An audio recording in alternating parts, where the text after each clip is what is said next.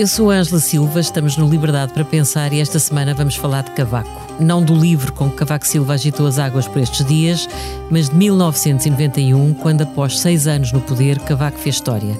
Repetiu a maioria absolutíssima que ganhara em 87 e somou dois recordes em legislativas de mais de 50% para um partido só.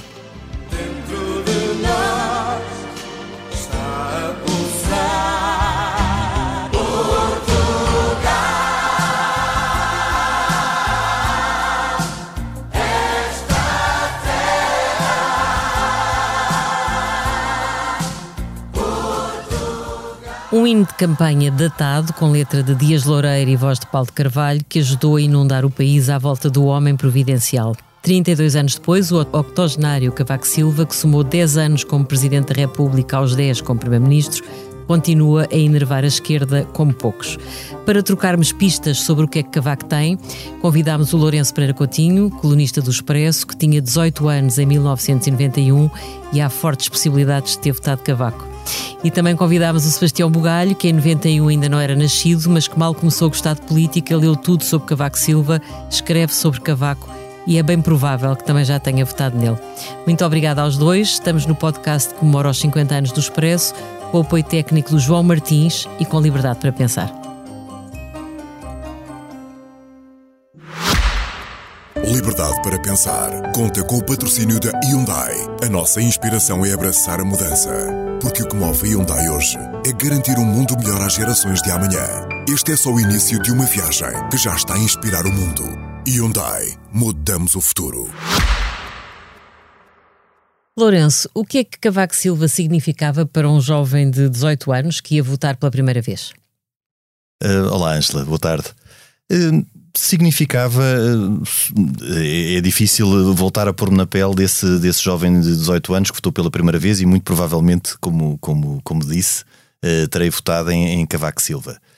Uh, significava sobretudo a estabilidade, porque eu lembro-me, também interesso-me por política desde, desde muito novo, ainda me lembro do, daqueles anos do Bloco Central. Uhum. Eu tinha cerca de 10, 12 anos, vivia na Calçada da Estrela, portanto e, e via, lembro-me perfeitamente. Do Parlamento, perto portanto, do Parlamento, sim. e lembro-me perfeitamente das manifestações a descerem a calçada da Estrela até chegar ao Parlamento. E uhum. foram anos, esses do Bloco Central, de grande instabilidade, que eu acho que mesmo com a idade que tinha, com 10, 11, 12 anos, uhum. até porque se via-se muito na televisão, falar em austeridade, falar em crise, um, e Cavaco Silva, e, e, aí também eu já me lembro e já tenho essa memória, marcou uma ruptura, uhum. uh, e uma ruptura a sua geração já não tinha a memória do PREC, imagino que teria sido.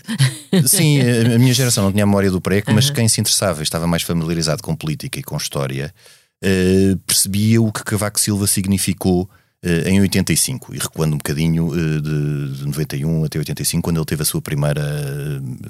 Quando, quando, ganhou pela primeira vez, com, com maioria relativa. Ele não chamava com um uhum. governo minoritário, mas sim uma maioria relativa. Mas o que é que a história o que, o que, é, o que é que a história lhe faz lembrar eh, quando, quando estamos a, a pensar em Cavaco Silva? Está, está a falar de quê? Do final da, da Primeira República, é isso? Da instabilidade? Como a seguir tem que vir alguém que põe ordem e que, e que garante estabilidade? É, é disso que Sim, de certa forma eu acho que essa comparação é inevitável, apesar de eu acreditar que os próprios cavaquistas e o próprio Cavaco Silva eh, não gostaram muito dessa comparação mas eh, a Primeira República, também, sobretudo a fase final, eh, a década de 1920, foi um tempo de grande desordem, em que aparece um Ministro das Finanças rigoroso, austero, sisudo, credível, uhum. que põe ordem na casa.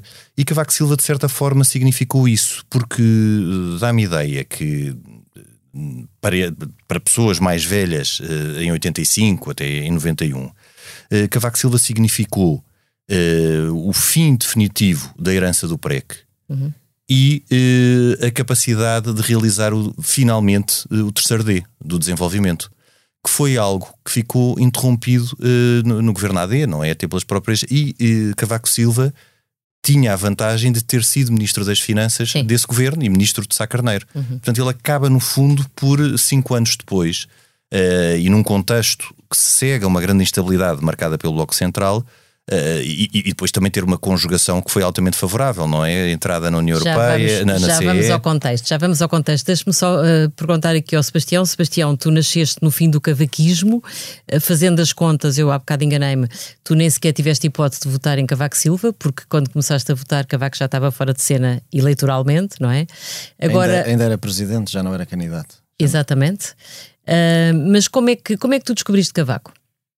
Eu descobri Cavaco Silva em parte graças a esta pós-presidência muito ativa do professor. Eh, eu já era jornalista político, já era repórter, portanto li as memórias presidenciais e depois entrevistei-o a ele e entrevistei até eh, a professora Maria Cavaco Silva eh, quando foi a publicação do antecessor deste novo livro, que, é, que eu até o trouxe aqui, Uma Experiência de Social-Democracia Moderna em 2020, onde ele dá vários onde ele lembra várias vezes o seu contexto familiar quando decidiu, uh, no fundo, orçamentar as obras públicas que elenca ao longo do livro. É muito interessante, aliás, porque ele conta não só como é que se chegou à construção, como depois ele também narra eh, coisas uh, podem parecer assim meio tolas, mas que têm muita graça a, a, a, primeira vez que ele andou na A5, a primeira vez que ele fez a A1, uhum. uh, portanto, nós associamos o. Isso é todo inesperado. exatamente, havia um sentimentalismo neste, neste livro dele. Um sentimentalismo. Neste livro dele inesperado. em 2020, uhum. uh, do, dos amigos que ele ia ver ao Porto, uhum. uh, amigos com mais de 20 anos,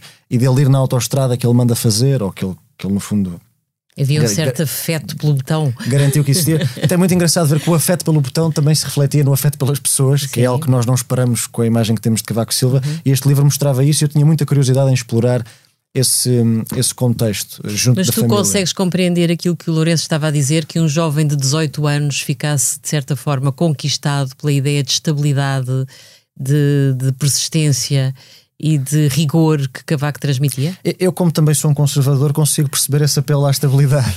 Mas, uhum. mas de certa maneira, aquilo que eu. Ou seja, eu não vivi o cavaquismo e só, só convivi com o cavaco presidente e com o cavaco pós-presidente mas, mas os meus pais conheceram-se no Independente, portanto, eu, as histórias sobre o cavaquismo foram, sempre marcaram a minha juventude e a minha infância. Mas isso deviam ser histórias terríveis, passavas sim. a vida a ouvir dizer mal do cavaco, não? Uh, sim. Foi um ambiente anticavaquista. Não, não, só, não, não só desse ponto de vista, como também de todos os, os colegas de profissão que mais tarde me, me ensinaram e me editaram, são todos de uma geração que quase que parece que é de esquerda porque Cavaco existiu, não é? Uhum. E isso, isso não, deixava de ser, não deixava de ser interessante. Mas também é muito, é muito curioso que as, estas, essas pessoas que viveram o cavaquismo lembram-se da sua popularidade.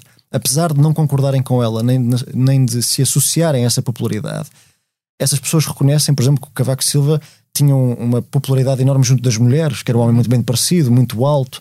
Eh, Sabem que eu, eu fiz a, a, primeira campanha eleitoral que eu fiz como jornalista foi a de Cavaco Silva em 1991 e depois disso fiz várias e de facto foi uma campanha única. Quer dizer, não há memória uma coisa tão avassaladora em que Cavaco tinha literalmente o país a seus pés. Exatamente. O meu pai lembra-se de ver uma que... praia sem ori... cujo horizonte era mais multidão. Não, não, não, é impressionante, era impressionante. Quer dizer, eu lembro do, que... no próprio PSD houve gente, houve por exemplo Pacheco Pereira, que deu um grito de alerta a dada altura porque dizia que havia uma certa histeria, havia um clima de histeria que não era muito Sim. compatível com aquilo que era a aura democrática do, do, do regime. E, portanto, claro. É, foi muito impressionante. Mas diga, Lourenço. Mas uh, é interessante que nesse ano 91 nós tivemos uma maioria, uma campanha eh, galvanizadora de Cavaco Silva, mas também temos uma reeleição de Mário Soares com 70% do, dos votos. Uhum. E temos aqui este contraponto. Uhum, uhum. Porque, eh, e aqui pode ser uma, uma ideia nova, que é que Cavaco Silva também funcionou e muitas vezes eu, eu tenho, tenho esta, esta ideia de, de, equilíbrio. Aliás, acho que o equilíbrio é fundamental em todos os sistemas e em todas, e em todas as relações humanas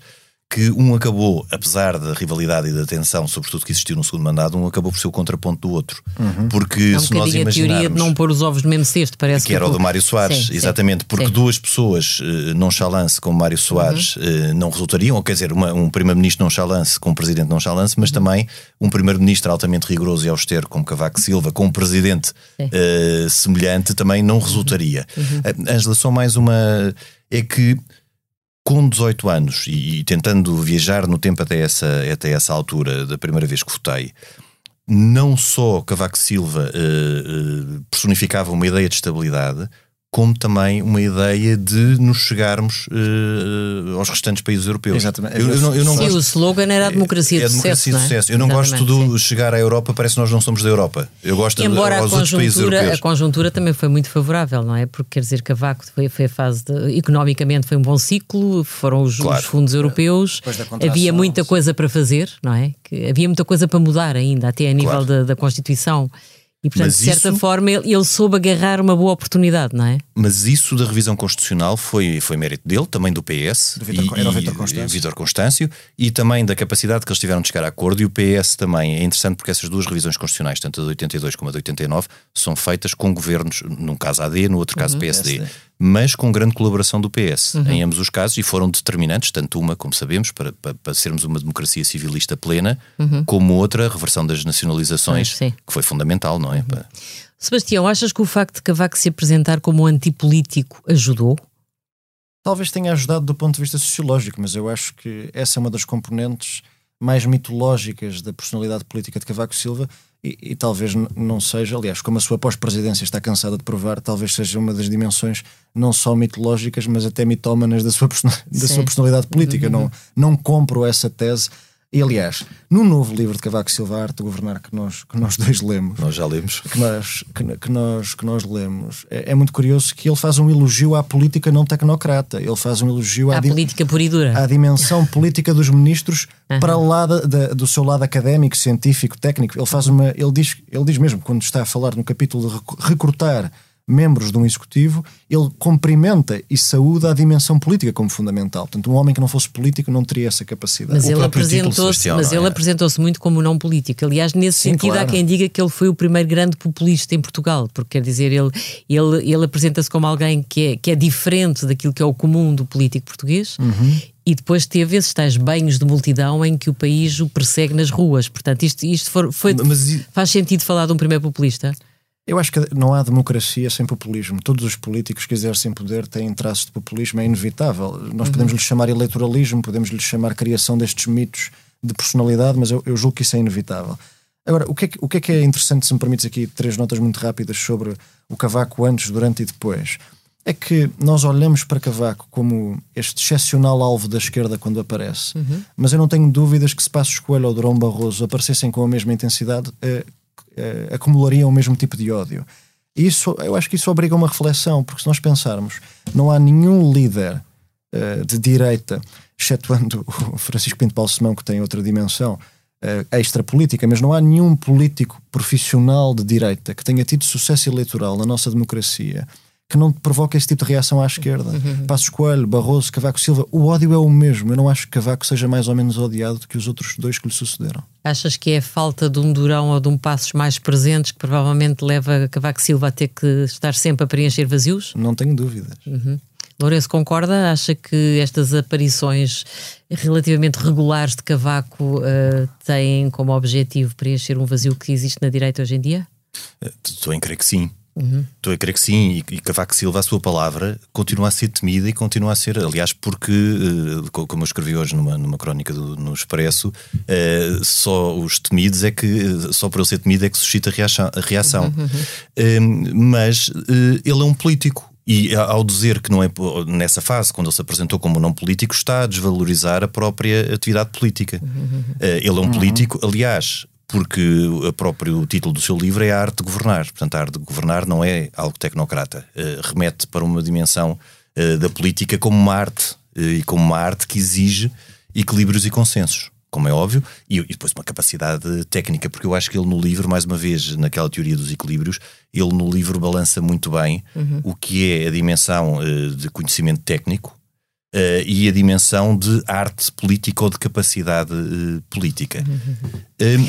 O facto de ele nunca ter sido um político fácil, Sebastião, um, os políticos fofinhos têm um desgaste mais rápido? Eu honestamente não consigo fazer essa comparação porque acho que o, até os políticos fofinhos têm o seu lado difícil, como nós sabemos, não é verdade?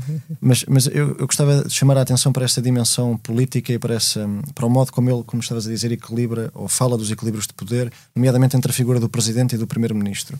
Eu mais uma vez gostava de chamar a atenção para que este excesso de zelo que nós estamos a ver em António Costa, protegendo o seu governo uhum. e o uhum. seu cargo de primeiro-ministro das uhum. influências presidenciais, talvez extraconstitucionais, seja com o Conselho de Estado, seja no, pedido de demissão formal e proscrito de João Galamba. Uh, se nós olharmos para trás, eu não pude viver esse tempo, mas falei com testemunhas muito próximas da relação Cavaco-Soares. Se Sim. nós olharmos para esse tempo, também, Cavaco Silva também foi altamente zeloso do, da sua autoridade enquanto Primeiro-Ministro contra Mário Como Soares. dizia Ana Salopes um dia destes, aquilo que estamos a assistir hoje são, são amendoins, quer dizer. Mas já lá vamos, já lá vamos. Eu queria ainda mergulhar um pouco em 1991. Um dos segredos de Cavaco foi falar muito claro, ou tinha maioria absoluta ou saía de cena.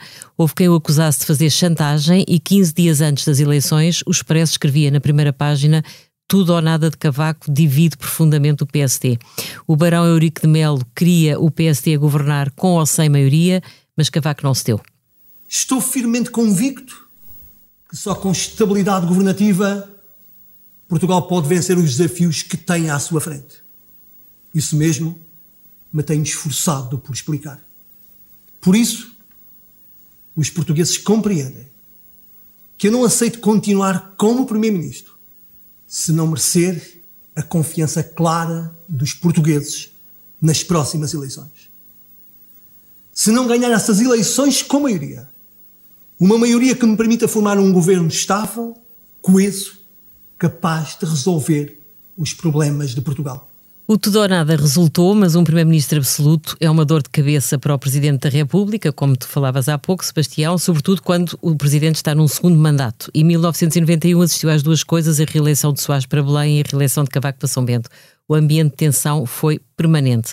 Logo em fevereiro, com o mundo de olhos postos na Primeira Guerra do Golfo, após os Estados Unidos terem invadido o Iraque, a política externa abriu brechas na coabitação em Lisboa. Sem se consertar com o governo, Soares entra em conversações diretas com Yasser Arafat, líder da OLP. Cavaco Silva diz em público que o país não se pode pôr em bicos de pés e o Expresso escreve que a CEE sentiu-se traída pelo presidente português. Mas Cavaco não esperou pela demora. No ano que também ficou marcado pela assinatura em bicesso dos acordos de paz para Angola, o primeiro-ministro não quis Mário Soares na cerimónia e este viu-se forçado a assistir de fora ao aperto de mão entre José Eduardo Santos e Jonas Savimbi. O secretário de Estado dos Negócios Estrangeiros era Durão Barroso, uma peça-chave neste jogo. A mediação portuguesa foi uma boa mediação e já tive a ocasião de felicitar o secretário de Estado pelo esforço que ele fez, que foi útil para Portugal.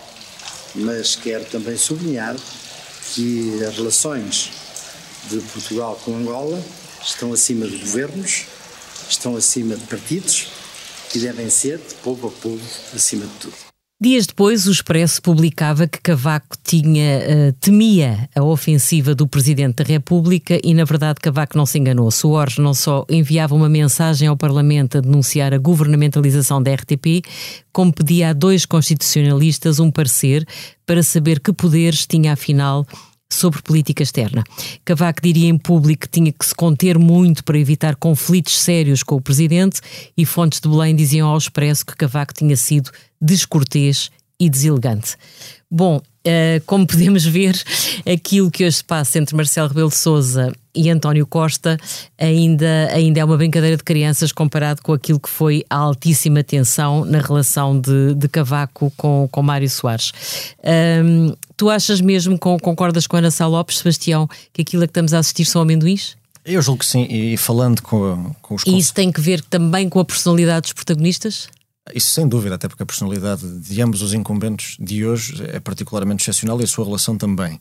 Ah, agora, ah, e falando com os conselheiros de política externa de parte a parte, nós vemos que há um alinhamento, ah, há um alinhamento interior em relação à política externa, nomeadamente em relação à Ucrânia, uhum. no que toca à Ucrânia, que depois é, é, demonstrado e praticado na praça pública de forma diferente, mais estridente por parte de Marcelo Rebelo de Sousa e muito mais conservadora da parte de António Costa no que toca ao alargamento da União Europeia. Uh, mas que por baixo dessa camada de superficialidade mais discursiva há um alinhamento no que toca ao posicionamento português. E isso aconteceu seja com uh, Cravinho, a ministro, a ministro dos Negócios Estrangeiros, seja com Augusto Santos Silva. Agora, em 1991, só contar esta história muito breve, numa cibeira ibero-americana, em Guadalajara, no México, este é um pormenor muito interessante, os países da América Latina estavam desejosos que o, o, o rei de Espanha na altura, Juan Carlos, uh, presidisse a delegação de Espanha. Uhum. E isso, naturalmente, que convidava que a delegação portuguesa fosse presidida pelo presidente Mário Soares. Uh, houve, obviamente, alguém que não gostou nada dessa ideia, que foi Aníbal Cavaco Silva, que terá feito saber ao governo de Espanha que, se assim fosse, ele não ia. Portanto, obviamente, não havia cimeira. Não havia governo português na Cimeira Ibero-Americana. Ou seja, Cavaco tentou travar o rei para travar Soares. Exatamente. E não, e, e não, e não teve qualquer problema em fazê-lo dessa maneira. Como é que este imbróglio se resolveu? Portanto, como é que este grande amendoim foi engolido, por assim dizer, para te roubar a metáfora? Uh, o governo mexicano uh, criou um, um, momento protocolar de fotografias para Mário Soares e para o rei de Espanha e a seguir uh, ofereceu uma viagem turística para ambos irem passear. e os trabalhos decorreram durante a tarde com os governos nacionais. Muito bem. Nenhum nem outro se terão importado, não é? Tanto uma trabalheira, uma trabalheira diplomática para resolver todos, problemas. E, e, todos viveram felizes e para todos sempre. viveram felizes. É. Oh, oh Lourenço, uh, Santana Lopes escreveu aqui há uns anos um livro que, que se chamava O Pecado Original e onde ele, no fundo, uh, dissertava bastante sobre o problema que ele considera que existe no sistema político português, porque, no fundo, o Presidente da República tem muitos poderes, até tem um a que chamamos a bomba atómica, que é o poder de dissolver o Parlamento, mas depois não tem poder nenhum para governar. Portanto, aí não fica a quilómetros de distância do que se passa em França, não é? Uhum. Considera que que há aqui de facto alguma incongruência no sistema que acaba por inevitavelmente deixar o presidente em conflito com o, com o primeiro-ministro, sobretudo no segundo mandato? Eu penso que não.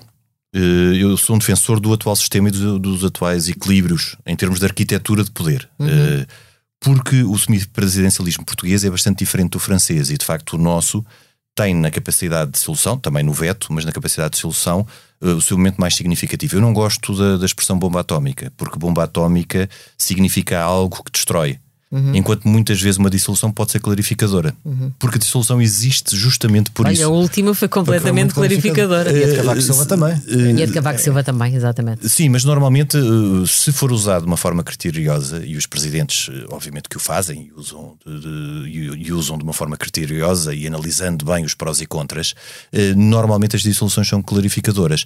Agora, é óbvio que gera tensão uh, entre o Primeiro-Ministro, entre órgãos de soberania, entre o Primeiro-Ministro e o Presidente da República, sobretudo porque o Presidente da República também tem muito peso pela sua eleição direta por sufrágio universal. Tem muito peso, mas há sempre esta coisa que é está a tentar interferir naquilo que são as competências do, executivas do governo, não é? Portanto, uh, é aqui que a coisa parece pouco clara. Até uh, onde é que o Presidente. Fala-se muito do poder de influência do Presidente da República, mas depois, sempre que ele quer ter mais influência, vem-se dizer lá está a meter o bedelho ou não é chamado, não é?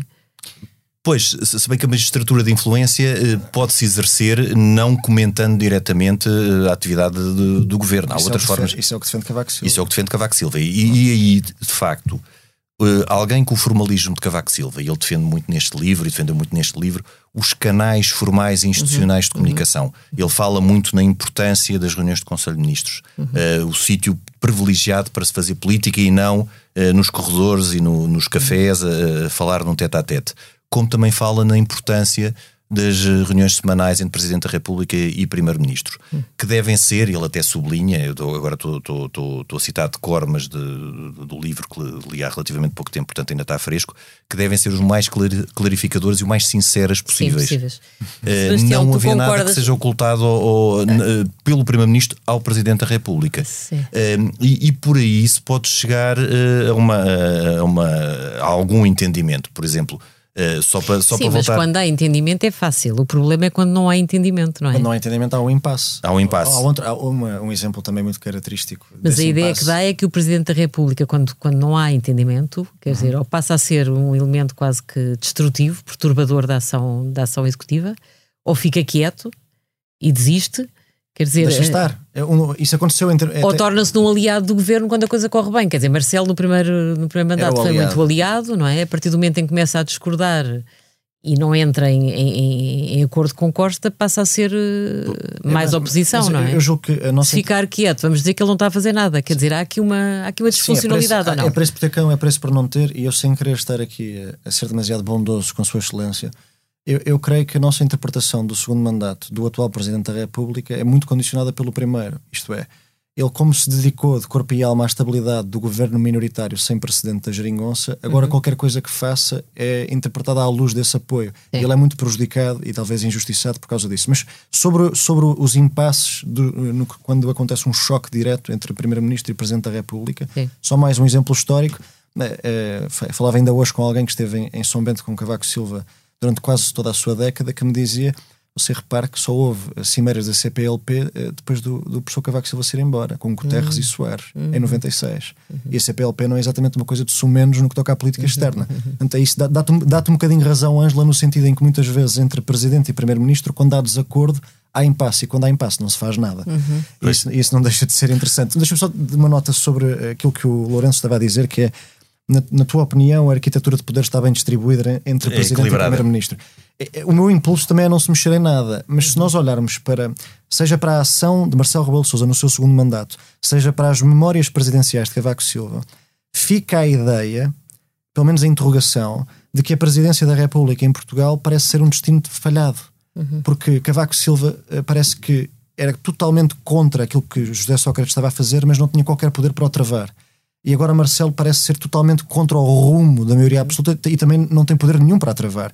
Será que nós queremos que a presidência seja um inevitável fracasso do seu incumbente? Não, é tal Não, coisa, não. É. se não há acordo, quer dizer, dá a impressão que há mesmo um impasse e que o Presidente da República não sabe muito bem o que é que está ali a fazer, não é? Eh, o- A menos que faça aquilo que Mário Soares fez, quer dizer, que assumiu-se claramente como o, o- o epicentro da oposição a Cavaco Silva e, portanto, andava na rua a dizer mal do governo. Uhum. E aí sim a interferir diretamente, dizendo que o que se devia fazer na habitação, na saúde, na educação, fosse onde fosse, Sim, mas é não era o que estava a ser entrar- feito, era o contrário. Exatamente, isso é claramente entrar na política do executivo. Não Eu- deve acontecer, na sua opinião. Eh, Aí não.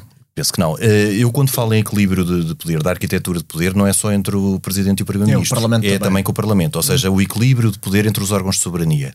Eh, e, e- e depois, é claro. Está bem, mas Que- eh, com uma maioria absoluta, quer dizer. eh, Sim, A posição do Parlamento mas o também não puzzle, existe. mas o Confunde-se com a posição do governo. Claro, o pu- o puzzle dá para, para, para variadíssimas situações, não é? Minorias, maiorias, e aí sim, numa maioria, o, o, o presidente pode ter um papel mais relevante. Hum. Neste caso, como já dissolveu uma vez, eh, é-lhe mais difícil dissolver uma segunda. Depois há, há- há a prática, não é? Uhum. Uma coisa são as é a arquitetura e a teoria, depois a prática política é que diz, e a sensibilidade é de, de- de cada político e de cada, eh, do primeiro-ministro ou do presidente, é que diz como o, o rumo da. eh, O, o rumo que, que- que as coisas vão tomar. Agora, no caso do presidente, eh, o que é chamada magistratura de influência dá uma ampla latitude de atuação dependendo da personalidade do, do, do- do presidente em causa. E nós vimos como os estilos de atuação foram diferentes. Eh, por isso, cada um interpreta à sua maneira os seus poderes eh, e a forma como há de exercer essa magistratura de influência. Agora, um, um presidente no regime semipresidencial que tem capacidade de dissolução, a tal chamada, quanto a mim erradamente, Bomba bomba, atómica, atómica, e eh, direito de veto, é, eh, e sobretudo pela legitimidade de ser um órgão unipessoal eleito de forma direta, por sufrágio universal, dá-lhe uma capacidade e um peso político grande. Uhum. Eh, Sebastião, diz uma coisa, tu achas que Cavaco, quando fala hoje em dia, há bocado já, já percebi que entendes que ele muitas vezes está a tentar preencher vazios que ele encontra na sua família política, no PSD neste caso. Mas tu achas que ele também pretende preencher um vazio que ele encontra no próprio Marcelo Rebelo de Sousa enquanto Presidente da República? Não, eu julgo que ele tenta preencher é um vazio de memória. E eu, ao conversar com ele, eh, senti muito isso. Vamos ver, nós quando abrimos o índice deste penúltimo livro, em que ele refere as várias obras que ajudou a fazer, a Fundação Serralves, o CCB, o Aeroporto de Sá Carneiro, a Ponte de São João e do Freixo, as autoestradas, a Via do Infante, a Expo, a Fábrica da Alta Europa, etc, etc. Eu julgo, sem querer estar aqui a mandar-me para fora de pé, eu julgo que aquilo que o Presidente Cavaco Silva sente é que o seu lugar em Primeiro-Ministro é ofuscado por duas coisas que ele dificilmente consegue combater. E estes livros são armas para tentar entrar nesse combate. Mas isso é uma coisa muito narcisista. Eh, Os políticos sofrem todos um pouco disso, não é? E é a passagem do tempo, que é o tempo passou, ele provavelmente conversa com os netos e os netos não fazem a menor ideia que existiu o Expo por causa dele, ou quando vão visitar o, a Fundação Serralves, nem se lembrariam que foi graças ao avô que aquilo existiu. Portanto, é, é a passagem do tempo e depois é, é a presidência que não correu tão bem. De uma forma muito mordaz, o José Manuel Drão Barroso disse no lançamento do livro que ele apresentou uma frase que para mim foi, foi deliciosa. Ele disse assim, abre aspas, não é por acaso que este livro se chama A Arte de Governar e não a Arte de Presidir. Presidir, sim. Fecha aspas. E, e de Cavaco facto é. gosta sobretudo de si próprio enquanto Primeiro-Ministro e não tanto enquanto Presidente da República. É Mas quer dizer, se isso é apenas uma, uma tentativa de preencher um vazio de memória, então tu não és daqueles que acreditam que Cavaco, quando, quando entra na política hoje em dia, está com a camisola de laranjinha. Ah, isso eu, julgo que não, deixou de ter uma ligação, talvez até crescentemente afect, afectuosa com, com o partido, até porque o partido não ganha uma eleição há quase 10 anos, o que deve doer na alma dos mais clubistas. Mas eu, eu- a leitura mais simplista é que cada. E nós ouvimos isso quase todos os dias, quando ele aparece. É que todas as intervenções de Cavaco Silva são, no fundo, uma revanche e um ajuste de contas com, com António Costa e com a Geringonça. Eu acho que é muito mais do que Muito isso. mais do que e isso, até sim, muito mais percebi. pessoal do que isso. Sim, sim, já percebi. Lourenço, e acha que um ex-presidente da República deve intervir como Cavaco está a intervir? Ou é dos que entende que, o- que o ex-presidente da República não se deve meter na política quando já não está propriamente no exercício de funções? Ângela, só antes de responder a essa pergunta, voltar aqui um bocadinho atrás e pegar no que o Sebastião disse. Eu também eu acho que Cavaco Silva tem muito mais perfil, ou tinha muito mais perfil de primeiro-ministro do que de presidente. Eh, e sem dúvida. E depois, eh, em relação às memórias, eu acho que quem escreve memórias evita que só existam biografias, ou seja, ele tem um, um- ele sente-se injustiçado e, portanto, quer contar aquilo que hoje em dia está muito em voga, chamar-se a sua verdade Sim. a sua narrativa. Hum, e- exatamente para preencher uma lacuna que ele pensa que existe da, forma como é tratado. Eh, É o tal, é tal- o tal esquecimento. o tal esquecimento, que ele procura evitar com memórias. eh, E as pessoas que querem deixar memórias exatamente por isso. Quanto a- à sua intervenção no espaço público, eu acho que todos os presidentes têm legitimidade para o fazer. Aliás, até pela sua própria experiência, dar um contributo cívico. E mais uma vez, esse contributo cívico não significa comentar o dia a dia da política, nem eh, o executivo, muito menos aquilo que o presidente atual deve ou não fazer. Mas Cavaco tem comentado, ele chegou a dizer, aliás, numa iniciativa do PSD, que António Costa deveria ponderar demitir-se. Pois, mas não devia fazê-lo. Não devia fazê-lo. Aí já acha que ele está a pesar uma, uma linha vermelha. Eu acho que sim, e sobretudo quando sugere o que é que o atual Presidente da República deve fazer. Por mais que ele ache, eh, e eles são dois estilos eh, contrastantes, mais eh, contrastantes é impossível entre Marcelo Rebelo de Sousa e Cavaco Silva. É interessante porque quando nós olhamos para os presidentes da nossa democracia e quando nós traçamos mais ou menos um, um perfis e os tentamos arrumar, Hum, nós temos um, presidentes austeros como Ramalhianes e Cavaco Silva, eh, um, um presidente mais bonacheirão, mas com grande intuição política e que era um parlamentarista. Eh, Mário Soares, sobretudo, aliás, até pelo que bebe da Primeira República, acreditava muito no papel central do Parlamento. Daí que quando ele vê maiorias absolutas é algo que ele faz grande eh, confusão por ele ser um parlamentarista, enquanto Cavaco Silva defende a preponderância do Executivo. Portanto, aqui quando falamos em arquitetura de poderes e olhamos de uma forma institucional, esta aproximação e esta abordagem institucional também é diferente entre eles. E depois, entre, entre todos eles, temos um presidente mais discreto, mas que eu acho que no que é o equilíbrio entre o sentido de Estado e o institucionalismo e alguma afetividade, que eu acho também é necessária, é preciso alguma pitada de, de- de- humanismo e de afetividade em tudo isto. Portanto, a, a política não é a, a política é feita por humanos Está para a pensar humanos. em quem? No Jorge Sampaio? Estou a pensar claramente em Sim, Jorge Sampaio. sim. Uhum. Jorge Sampaio, que eh, uma coisa é nós discutirmos o que foi a sua ação política Uhum. e, discutirmos se, o, o seu critério político. Outra coisa é discutirmos a sua figura como Presidente da República e o equilíbrio que manteve entre um sentido institucional. Provavelmente, se fizesse uma sondagem e perguntasse aos portugueses qual o Presidente da República isso. que estariam mais próximos ou que mais os teria marcado, não sei se Sampaio Não, não seria seguramente. Uhum. Creio que não seria seguramente. Eh, Sebastião, tu achas que eh, um ex-presidente da República, concordas com o Lourenço, eh, deve intervir sempre que entender que o deve fazer ou achas que deve ter algum recato para não perturbar aquilo que é o curso normal da política do dia a dia? Eu acho que depois do Dr. Mário Soares tudo é possível, não é? sim, sim, sim. então, esse abusou. Se candidatou ao Parlamento Europeu, às presidenciais, Sim, só não fez- escreveu só não- artigos até ao fim. Sim, só não fez um partido como o General Lianos, mas, de, qualquer, mas de qualquer modo, de- desse ponto de vista, após a presidência de Cavaco Silva, também parece uma coisa bastante mais tranquila do que Portanto, realmente não tem parecido. acreditas que, que Marcelo Rebelo de Sousa cumpra aquilo que diz, que é que quando sair da presidência da República arru- arruma completamente as- os seus sapatos de política e não volta a intervir em nada? Eu acho que depende da popularidade com que ele termine o seu mandato presidencial, porque se, se conseguir segurar a enorme adesão popular que ainda tem aos dias de hoje, Tens dúvidas de desgaste, que consiga? Achas que essa popularidade está em Acho- desgaste acelerado? não sei se está em desgaste acelerado, mas será difícil segurá-la, pelo menos até 2026, não é? Falta muito Uhum. tempo E, e parece-me que será mais difícil, em particular comparando com o primeiro mandato que terminou bem, não é? Mas às vezes não Uhum. temos a sensação de que é exatamente nessa frente que Marcelo mais investe hoje em dia, é como se ele achasse que já não tem muito a fazer do ponto de vista político e quer, sobretudo, trabalhar a sua relação com o povo? Sim, é, é- é- sempre foi a sua prioridade. A ligação direta dele às pessoas sempre foi a prioridade do presidente, deste Presidente da República, na minha interpretação. E se ele conseguir se- segurar essa relação com as pessoas, eu creio que a sua intervenção pós-presidencial é inevitável porque será irresistível. Será absolutamente irresistível. Eu, eu sobre o- o- as intervenções de Cavaco Silva, gostava só de dar uma nota, que é o timing dele continua a ser super político. Super político. Quando ele, pede, eh, quando ele diz a António Costa para se demitir no encontro dos autarcas, eu não tenho dúvidas, ou, ou pelo menos tenho muito poucas, que ele tenha sentido que era a última hipótese que o PSD tinha de disputar eleições até ao final da legislatura, até 2026. Quando ele faz aquela intervenção, é, é- é- Porque estávamos que estávamos, no rescaldo da crise Galamba. Exata- exatamente, estávamos mesmo Sim. ali com a CPI a escaldar, a CPI à tapa a escaldar, Uhum. e Cavaco Silva terá sentido, terá olhado para o ciclo económico, para o ciclo político e pensar: esta é a última hipótese que nós, no PSD, temos de mandar estes senhores abaixo e conseguirmos ir, ir nós para lá até 2026. Por isso é que ele faz a intervenção, do mesmo modo que agora também Uhum. Sim, ele ele, leva ao tem, capítulo ele da tem uma remodelação. boa gestão dos timings políticos. É cirúrgico. Por isso é. É. que quando nós olhamos para Cavaco Silva como esta criatura vingativa e emocional, temos que olhar é para o lado pragmático e, e frio. Porque apesar dele ser muito assertivo, ele não deixa de ser muito meticuloso. Porque é que o capítulo de que ele fala no lançamento é o da remodelação? Porque lhe cheira a remodelação, não é? Claro. Sim. E tu concordas que a oportunidade para Marcelo Rebelo de Sousa dissolver eclipsou-se? Eu acho que já não haverá qualquer. Posso estar muito enganado, mas não me parece que vai haver qualquer eh, dissolução da Assembleia da República até Marcelo deixar de ser presidente. Eu defendi que deveria haver durante a crise da TAP, porque me pareceu que foram ultrapassados todos os limites e mais alguns, e se não, se não vamos dissolver agora, nunca mais vamos dissolver.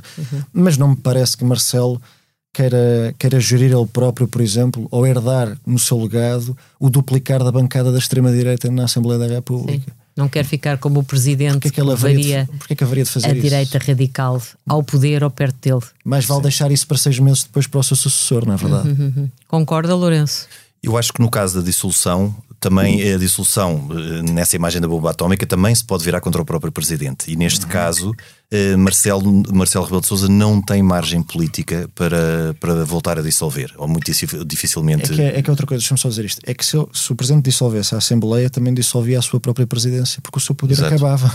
Com, Sim. com o calendário como está, a presidência esfumava-se com a dissolução. Sim, são circunstâncias muito excepcionais é que não pode se existir mais que uma esfumava se ele dissolução. conseguisse convocar eleições antecipadas e visse a sua família política chegar ao poder. Provavelmente esse era o, problema sonho é que que ele gostaria contexto, de concretizar. eh, neste contexto ele sabe que isso não vai acontecer. Pois é, Portanto, é qualquer isso. dissolução eh, seria, no fundo, repetir eh, novamente uma maioria e então todo o seu capital político ficaria na- nas ruas da amargura. Mas porquê acha que era seguro que o Partido Socialista vol- voltava a ganhar legislativas? Poderia não ser com maioria absoluta, mas o o PSD também não a conseguiria e entraríamos num cenário de grande instabilidade. E o legado dele seria o duplicar da extrema-direita e a instabilidade governativa. Seria um péssimo legado. Agora, Sebastião, pegando nessa, nessa Ou uma nova ida- geringonça de esquerda? Uma nova Era geringonça de voltar, era esquerda. voltar à casa de partida. Sim. A vida de Marcelo não está fácil. Não está fácil nesse aspecto e ele lida mal com isso. Eu penso que ele está a lidar eh, mal com isso e não está a conseguir perceber na- o registro, nem encontrar um registro para lidar com esta situação. Mas pegando só aqui na, na- na ideia que o, Sebastião, que o Sebastião falou e no que ele defendeu da dissolução eh, no- no- na fase inicial do verão, quando, quando, quando existiu a crise da TAP. eh, Eu penso, e eu não pondo aqui na pele do Presidente da República, mas eh, analisando, eh, que primeiro o que o Presidente deveria fazer era forçar publicamente uma remodelação. Dizer ao senhor tentou? remodela. Mas ele tentou? Sim, mas ser enfático nisso. Mais enfático. Mais enfático. Mais Foi o enfático, claramente formal, eh, a dizer que eh, estes e estes lugares têm que. Se não, Mas aí isso, isso sim. só teria sido uma derrota ainda maior do que a não demissão de João Galamba. Não é? Eh, não, mas se não forçasse, ma- mas, se o fizesse, se ele sentisse que havia margem para o poder fazer, eh, ele forçava a remodelação e com uma remodelação, com pretexto da remodelação não ter sido feita, Podia então aí teria. Sim, teria sim, capacidade sim. para dissolver. Mas sempre sendo muito enfático que eu sou a favor da estabilidade e, portanto, há uma maioria no Parlamento que suporta o governo. Eu dissolvi há um ano ou dois. Ou seja, no fundo era aproveitar aí sim uma situação de total eh, Ruptura. ruptura, institucional. Para, rom- para E- convocar eleições. e- exatamente. E, e não só por uma afirmação de, de- de- de- de- de poder do Primeiro-Ministro, porque de facto é o Primeiro-Ministro que eh, gera o seu governo. Uhum. mas por dizer estes senhores não têm condições para continuar. Eu, como entendo que não têm condições para continuar e como o Primeiro-Ministro não quer remodelar, uhum. eu uh, não tenho outra alternativa se não, se não dissolver. Uhum. Uh, agora, uh, Marcelo Rebelo de Sousa sabia que não o poderia fazer exatamente até pelos motivos que o Sebastião falou, porque iria reforçar provavelmente o Chega, o PSD poderia eventualmente ninguém, ficar ali taco a taco, ninguém lhe perdoaria. Ninguém lhe perdoaria. E, e, Sebastião, e, como é que. Angela, só, só, só uhum. este pequeníssimo pormenor. E num segundo mandato, em que são várias as vozes em que já lhe começam a apontar alguma leviandade, para não dizer mesmo irresponsabilidade. Esta semana foi desastrosa, os ataques ao presidente os ataques foram ao presidente. brutais. Sim, também, também, também acho pouco, excessivos. Também, acho tal, que neste tal caso. como os ataques a Cavaco Silva também foram um pouco excessivos, uhum. no meu entender. Quer dizer, responsabilizar-se com todo o respeito pela, pelas vítimas das lesões e até perdas de vida que aconteceram devido ao uso de munições em cargas policiais durante o governo de Cavaco Silva. Uhum. Também morreu um sindicalista uhum. a protestar à porta de São Bento durante o governo do Bloco Central e não passa pela cabeça de ninguém responsabilizar Mário Soares por essa vida. Então, Sim, ao pessoas... falar do facto de haver sociais-democratas à época envolvidos em processos judiciais, bom, qual é o governo que não teve que, conviver tem, com isso? O engenheiro, o engenheiro Guterres, Sim. que está perto da beatificação, tem um largo lastro de, de cadastros que foram parte do seu executivo e também Sim, ninguém claro. contamina o legado de António Guterres. Armando Vara, tudo isso começou aí, não é? Portanto, não Pareceu-me é ser tudo um pouco gratuito, mas ias-me perguntar. Não, ia-te perguntar um, como é que, quer dizer, se o Presidente da República está de certa forma maniatado, não pode fazer nada porque tem o pavor de que o chega, chega onde ele não quer, não uhum. quer que ele uhum. chegue, uh, como é que se dá a volta a isto? É necessário haver uma, uma liderança à direita que consiga uh, agarrar o Chega, pô-lo no sítio, liderar a direita. É, é, é, o paradoxo do regresso de Passos Coelho, que é a única pessoa que pode facilitar a vida ao presidente, é talvez a pessoa que, que mais improvavelmente ajudaria o Marcelo Rebelo de Sousa, que é Pedro Passos Coelho. Uhum. Agora, eu creio que não, não, eu não sou um presidencialista, não, não me passa pela cabeça propor a presidencialização do regime, até porque a Terceira República foi feita contra esses ímpetos presidencialistas, Sim. nomeadamente do general Ramalhianos. Mas eu acho que deveria haver um debate no espaço público português sobre uh, os limites da presidência. Uhum. Quer dizer, nós temos que fazer esta reflexão, que é quando os melhores, ou, ou pelo menos aqueles, os, os, os chamados candidatos naturais, Sim. não querem ser chefes de Estado, e quando aqueles que são presidentes têm a vida tão dificultada como quando Marcelo tem agora, ou quando Cavaco teve com Sócrates, em que as suas memórias presidenciais são praticamente a confissão de um fracasso. É eu não consegui travar aquele homem.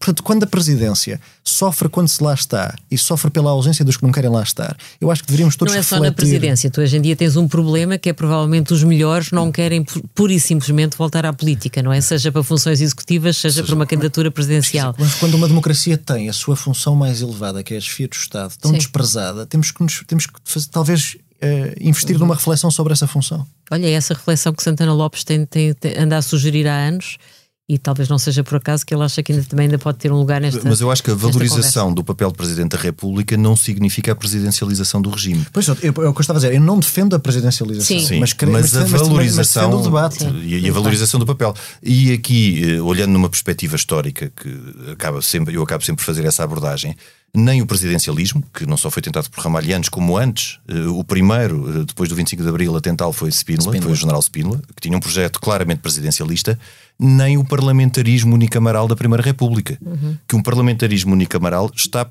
absolutamente desequilibrado. Só poderia funcionar com duas câmaras, eventualmente. Um, ehm, porque, porque aí poderia haver mais um equilíbrio. Quando eu falo na, arquitetura de poder ser equilibrada, é porque o poder tem de estar de certa forma distribuído e não pode estar concentrado nem no Parlamento, nem no Presidente, nem no Governo. Uh, no fundo, de outra forma, os Estados Unidos têm isso, há outros países uh, que o têm, e acho que a nossa Constituição, uh, mais uma vez em termos de arquitetura de poderes e até com a latitude que permite ao Presidente da República e à sua capacidade de interpretar essa tal magistratura de influência, uhum. com uma, até pelo contexto. Porque é muito diferente ser um contexto de maioria absoluta, não o ser, depois dissolver, não dissolver. Isso exige uma grande capacidade. A arte, a tal arte de fazer política. Do presidente se adaptar a. a... Claro, porque não são só os aspectos formais da função. Sim. Eh, nós vamos eleger um órgão unipessoal e, portanto, eh, as pessoas, eh, um dos critérios é ver se essa pessoa tem intuição política ou não. Sim, para poder estar no cargo. Por isso já vimos tudo, desde o presidente que fundou um partido a um presidente como Mário Soares que foi o líder da oposição, até Marcelo Rebelo de Sousa, que parece um pouco perdido para encontrar o seu lugar nesta história. Mas 1991 ficaria ainda marcado pelas guerras políticas em torno da atribuição de um canal de televisão à Igreja Católica, pela saída de Azeredo Perdigão da liderança da Gulbenkian e pela polémica do recém-criado BCP que não empregava mulheres. A 1 de junho, Jardim Gonçalves, presidente do banco, dizia ao Expresso esta frase: Não discriminamos as senhoras, mas também não estamos a ver quantos deficientes, quantos negros, quantos brancos ou quantas mulheres temos uma blasfémia 32 anos depois. Outra entrevista deu brado nas páginas do Expresso, chocado com a exibição na RTP do Império dos Sentidos de Oshima, o bispo de Braga, Eurico Dias Nogueira, dava-nos este título aprendi mais em meia hora do que em 67 anos de vida. Nas obras públicas foi completada a Autostrada do Norte e foi aberto o troço da Autostrada Estoril-Cascais, por acaso às 19 horas do dia 5 de outubro, mesmo nas vésperas das eleições. 91 também foi o ano do primeiro McDonald's em Portugal, do primeiro transplante de fígado e nascia a Via Verde. A 14 de dezembro, a capa do Expresso dá hoje imensa vontade de rir, Montijo ganharia a ponte e o novo aeroporto. E no último sábado de 91, o jornal assinalou o seu número 1000 com uma revista sobre o século XX que lançava para as bancas 160 mil exemplares. Outros tempos. Sem nostalgias, mas com saudades, fechamos com a voz de um gênio que nos deixou em 91, Freddie Mercury, Don't Stop Me Now.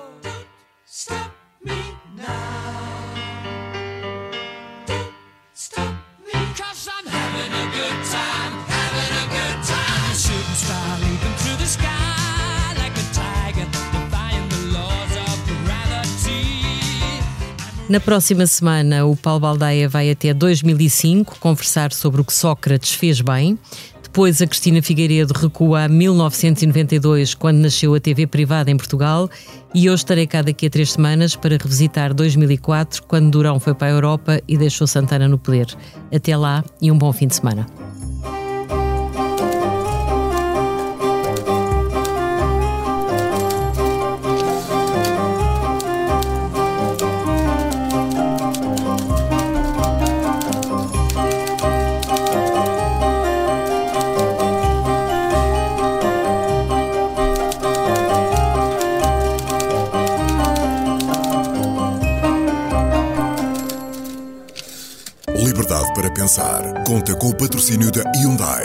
Nossa inspiração é abraçar a mudança.